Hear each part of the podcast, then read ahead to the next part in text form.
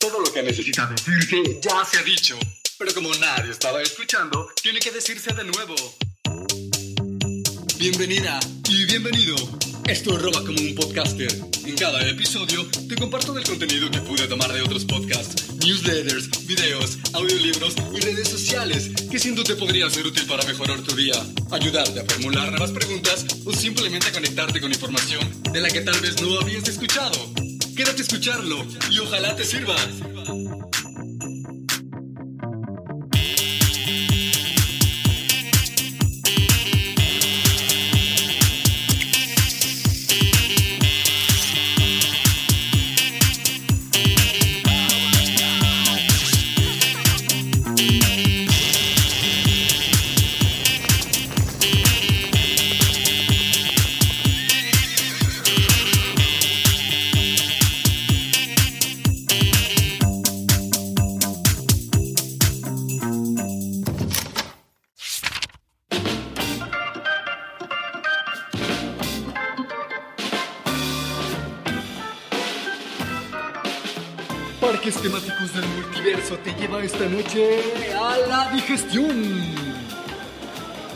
Primera parada, la fiesta del sabor, la boca.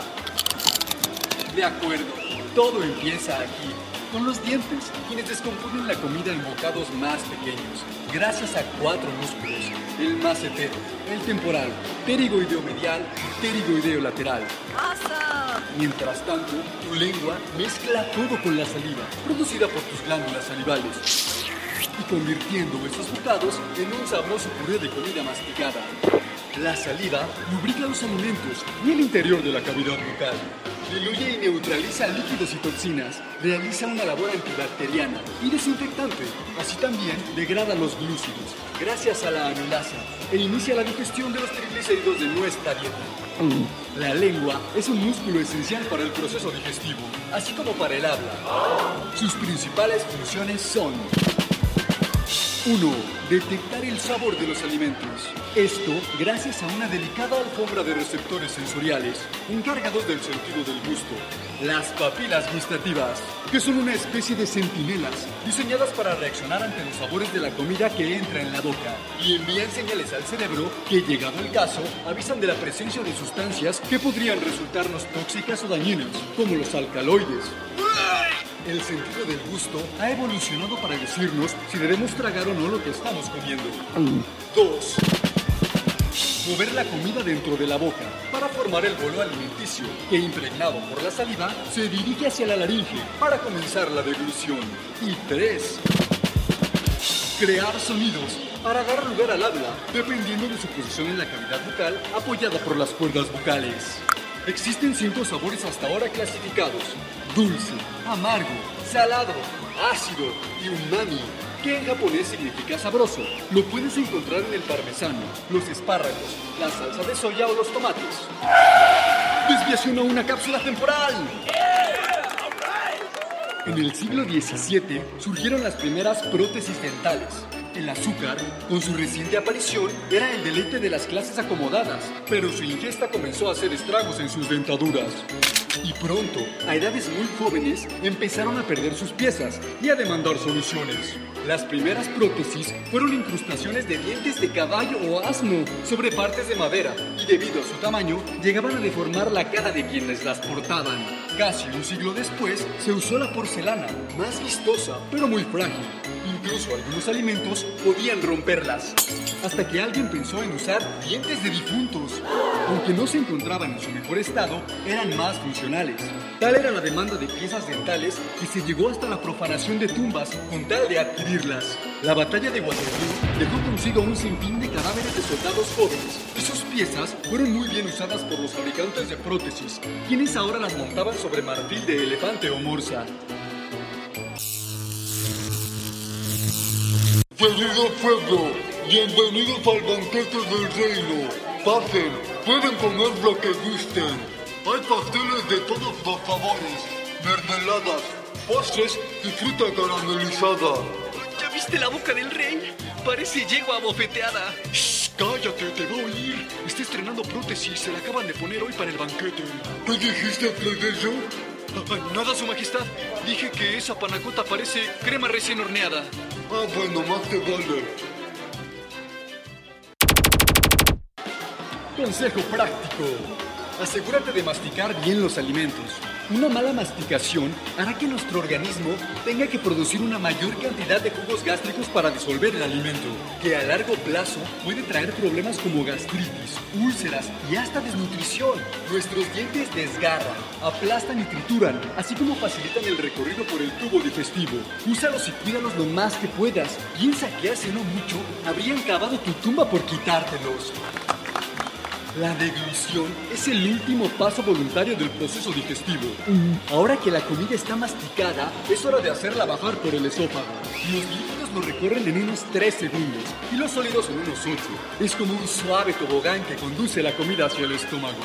El peristaltismo, es decir, las contracciones ondulatorias del esófago, impulsan los alimentos hacia adelante. Este movimiento es tan fuerte que incluso podrías tragar de cabeza.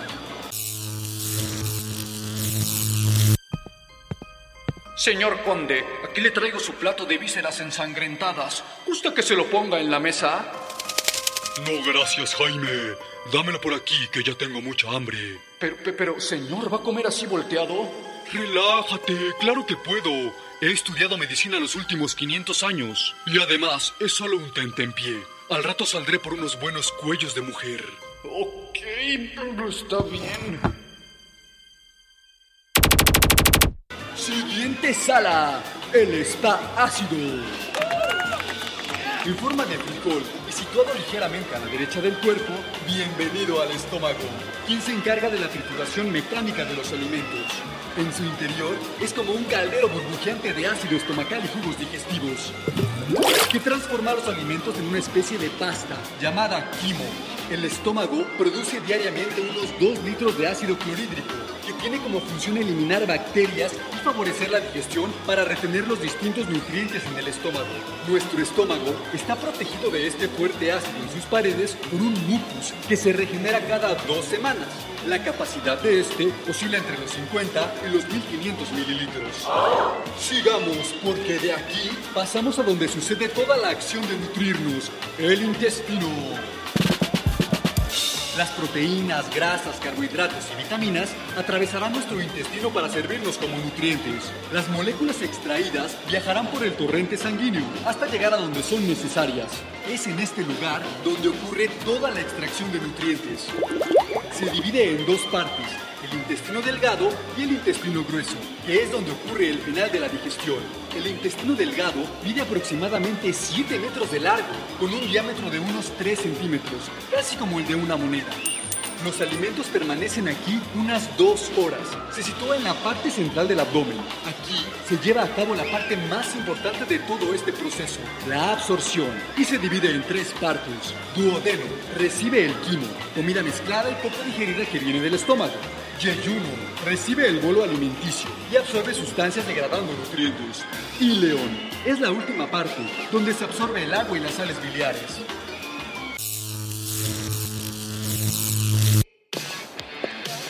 Amiga, ¿cuánto tiempo sin vernos? Te perdí la pista desde la graduación. Dime, ¿qué fue de tu vida? ¡Qué gusto, Lili! Pues sí, me casé, hice mi vida y tuve tres hermosos hijos. ¿En serio? ¿A qué se dedica tu esposo? Ay, es gastroenterólogo y ama su profesión. Nos ha ido muy bien. Mira, te presento a mis hijos. Él es Yeyuno, él es Dodeno y el más pequeño Ilion. ¿Qué? Perdón, ¿de qué te ríes? Ah, no, nada, niños. Eh, hola, ¿qué tal? Bueno, Ilion, a ti no te fue tan mal, ¿verdad? ¿Tú crees? Unas pequeñas proyecciones en forma de dedos, llamadas vellosidades y microvellosidades, actúan como ávidos admiradores que se acercan a los nutrientes, como si fueran autógrafos de sus famosos favoritos. Las enzimas del páncreas y la bilis del hígado son los tramoyistas que ayudan a descomponer y absorber los nutrientes. Aquí es donde tiene lugar la verdadera estrella de nuestro espectáculo, la absorción. El intestino es nuestro segundo cerebro, forma parte del sistema nervioso entérico y cuenta con sus propios nervios y neuronas y mensajeros químicos. El 90% de la serotonina se origina aquí. Este maravilloso órgano contiene 200 millones de neuronas, las mismas que hay en el cerebro de un perro. Tiene sus propios mecanismos de defensa contra microorganismos y se le conoce como sistema inmune innato. La superficie de absorción del intestino, al ser extendida, ocupa una superficie del tamaño de una cancha de tenis, unos 300 metros cuadrados. Vamos a detenernos en el interior de la pared del intestino delgado, ya que es una de las mayores superficies que tiene el cuerpo en contacto con agentes externos. La delgada línea entre la salud y la enfermedad depende en gran medida del buen estado de esta barrera intestinal. Pero, ¿qué hay del otro lado de estas paredes? El torrente sanguíneo, que es como un árbol que abraza los órganos con sus raíces. Los nutrientes viajarán a través de la vena porta hacia todos ellos. Las células que forman parte de la membrana epitelial se encuentran unidas fuertemente como un ejército de cadeneros pegados hombro con hombro, haciendo de barrera selectiva. Es permeable, pero no cualquier sustancia puede pasar. Solo deja pasar los nutrientes beneficiosos y frena a los virus, bacterias y agentes tóxicos. Estos vigilantes se renuevan cada cinco días.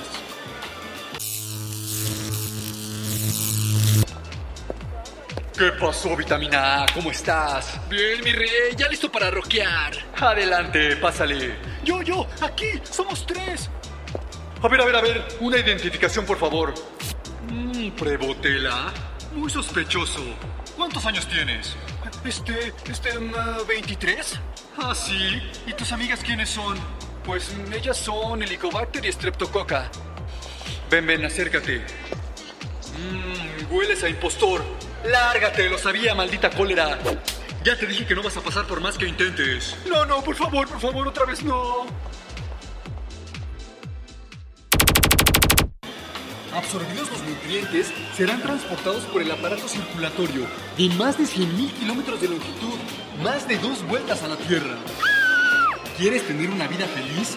Toma nota, porque aquí te va el decálogo del intestino feliz. 1. Evita el abuso de fármacos antiinflamatorios como ibuprofeno, cortisona, ácido acetil salicílico u omeprazol. 2. Toma antibióticos solo cuando sea estrictamente necesario y únicamente bajo prescripción médica y siempre acompañados de prebióticos para proteger tu microbiota. 3. Incluye fibra en tu alimentación. Es la comida de tus bacterias. 4. Haz un hábito de la hora de ir al baño. 5. Reduce el azúcar y los ultraprocesados. 6.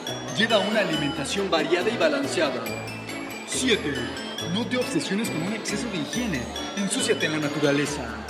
8. No abuses de las grasas. 9. No fumes. Y 10. Mantén tu peso a raya. Siguiente sala. Lo que sobra. El intestino grueso.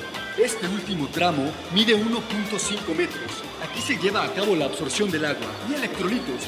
Pero, ¿cómo se digiere una comida? Tus dientes ablandan, trituran, desgarran y después tragas. El tiempo dependerá de la cocción, las porciones y el hambre que tengas. Entre mejor lo hagas, mejor será tu digestión. No inviertas menos de 20 minutos por plato. En la boca es donde empieza la digestión. La milasa rompe los hidratos de carbono. Toma arroz y verduras. La lipasa digiere las grasas. El bolo seguirá su curso al deglutir hacia la faringe. Después tu cuerpo se encargará. Esta pasta llegará al estómago. Durante las dos o tres horas siguientes, tu estómago albergará esa comida, convirtiéndolo en una especie de papilla o quimo. Sus componentes se volverán así. Carbohidratos simples pasarán antes que las verduras. La proteína permanecerá más tiempo en el estómago. Un bistec puede permanecer hasta 6 horas. Antes, los aceites seguirán siendo grasas, cada vez más descompuestas, y aumentan el tiempo de permanencia de los alimentos en el estómago. A la mitad de tu plato, comienzas a comer más despacio, ya que una vez llegadas las proteínas, tu cuerpo avisa al cerebro que estás comenzando a saciarte. Esto es un reflejo gástrico. Tiempo de digestión. Boca, de 20 a 60 minutos. Estómago, de 2 a 4 horas. Intestino delgado, de 3 a 5 horas. Colon ascendente, de 1 a 2 horas. Colon transverso, 24 horas. Total, 30 a 35 horas. Una vez extraídos todos los nutrientes, lo que queda se dirige al intestino grueso o a la sala de los restos. Piensa en este lugar como un centro de reciclaje. El agua es succionada y el resto se compacta en los residuos, listo para ser expulsado. Es como separar los materiales reciclables de la basura. Aquí se reabsorbe el agua, convirtiendo el quimo restante, alimento parcialmente digerido, en un producto de desecho más sólido. El sutil arte de defecar. Caca una de las primeras palabras que aprendemos, pero ¿cuántos libros has leído sobre cómo hacerlo de forma óptima? ¿Y alguna vez has pensado en lo importante de esta actividad? Nuestros desechos nos dan tanta información sobre nuestra salud que todos deberíamos mirarlos sin pudor y conocerlos a la perfección. ¿De qué está hecha la caca? 75% agua, 10% bacterias vivas, 10% bacterias muertas, 5% de comida no digerida. Cápsula del tiempo. Entre 1500 y 1700, la monarquía tenía a una persona de su confianza que se encargaba de entregar las deposiciones reales a los criados para deshacerse de ellas y llevarlas a los médicos para conocer el estado de salud del rey. Era un privilegio estar tan cerca del rey en ese momento. El Groom of the Stool tenía información privilegiada que le quitaba el sueño al monarca. Tan importante era ese cargo que estaba reservado a gente importante o personas de la nobleza.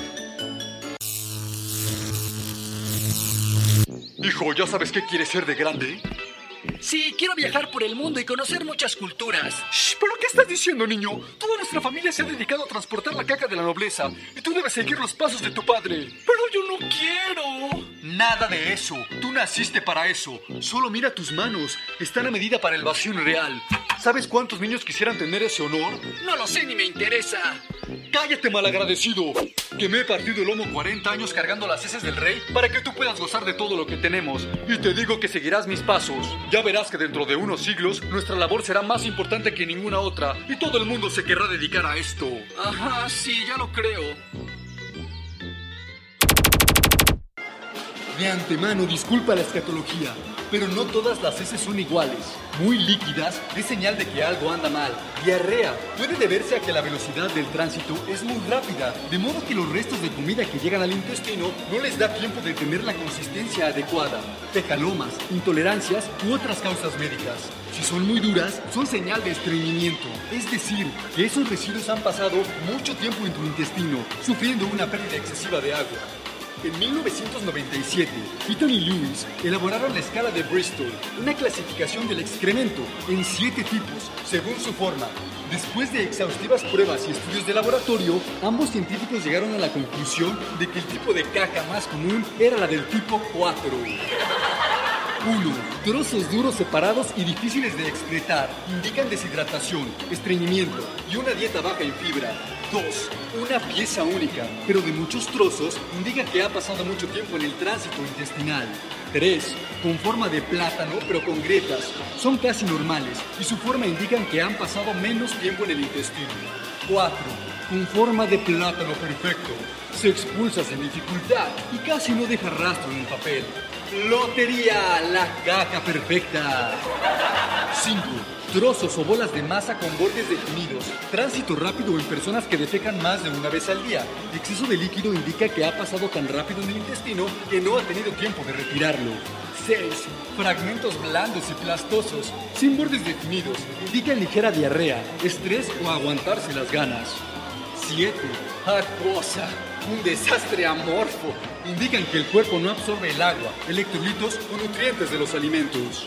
Dato súper, hiper curioso. El wombat australiano es el único animal que hace cacas cuadradas de 2 centímetros aproximadamente, debido a las propiedades elásticas de su intestino. Hola vecino, ¿qué tal te fue en tu tour por Australia? Súper bien, conocí casi todo el continente. Mira, te traje estos dados de la suerte, son de Wombat. ¡Ay, qué padre! Me los voy a llevar al casino. ¡Mua! Ah, Oye, eh, yo que tú no los besaría, mejor ponlos en una vitrina. El mundo de los colores. Desde niños, las coloreamos de color marrón. Esto es debido a los glóbulos rojos degradados y residuos biliares. Verde, posibles causas dietéticas, presencia de E142, verduras o diarreas. arcilla, ingesta alta de lácteos o medicamentos como antiácidos. Amarillo, gluten en celiaquía, exceso de grasa o por mala absorción. Rojo, consumo de picantes, tomate, betabel o cereales ultraprocesados o sangrado por hemorroides o fístulas. Negro, consumo de alimentos de color negro como regaliz, zumo de uva negra, sangrado en el estómago o suplementos de hierro. El olor nunca es agradable, pero nauseabundo indica que algo anda mal. Pero es pura química y tu olor puede ayudar a saber si la velocidad de nuestro tránsito es la adecuada. Come papaya y lo sabrás. Si te acabas todo el papel después de ir al baño, tal vez algo no anda bien. Los animales no usan papel y no van con el trasero sucio. Aprende de tu perro, arquea tu cuerpo y no dejes rastro. Vigila si flota o no. La caca no debería flotar. Cuando lo hace, indica una mayor presencia de gas metano, relacionado con una menor producción de serotonina, el neurotransmisor de la felicidad, precursor de la melatonina, que te ayuda a dormir mejor. Si tus heces flotan, posiblemente estás durmiendo mal. La posición ideal, cuclillas, facilita el tránsito y por último, deja el móvil fuera. En 2015, el Departamento de Microbiología de Barcelona demostró que la pantalla del móvil tiene 30 veces más bacterias que el WC. Hola, amiga, ¿qué haces? Aquí un rato en Tinder. ¿Y qué tal? Pues mira este chico, saldré con él hoy. Ay, a ver, está guapísimo. Sí, me encanta. Ay, déjame besar la pantalla.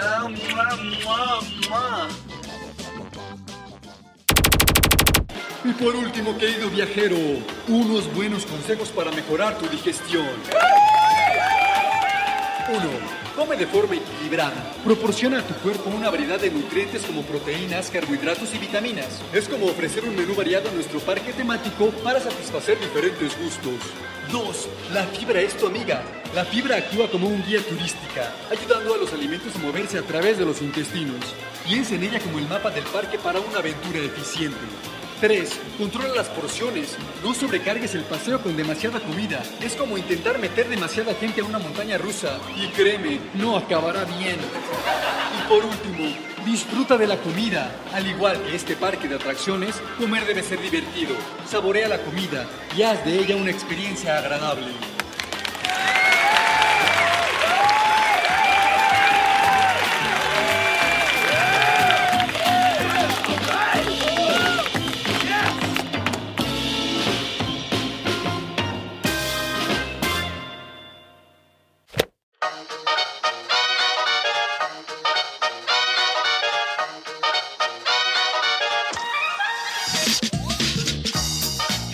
Sido todo por hoy. Gracias por haber llegado hasta aquí y haber compartido conmigo el valioso tesoro de tu atención. Si pudiste robarte algo que te sirvió, no olvides compartirlo con alguien más. Nos escuchamos la próxima semana. Si quieres puedes buscarme en redes sociales. A mí me encuentras en Instagram como arroba como un podcaster, en caso de que quieras compartir ideas con nosotros. Gracias de todo corazón y recuerda, si le robas algo a este universo, hazlo siempre como un artista. ¡Adiós!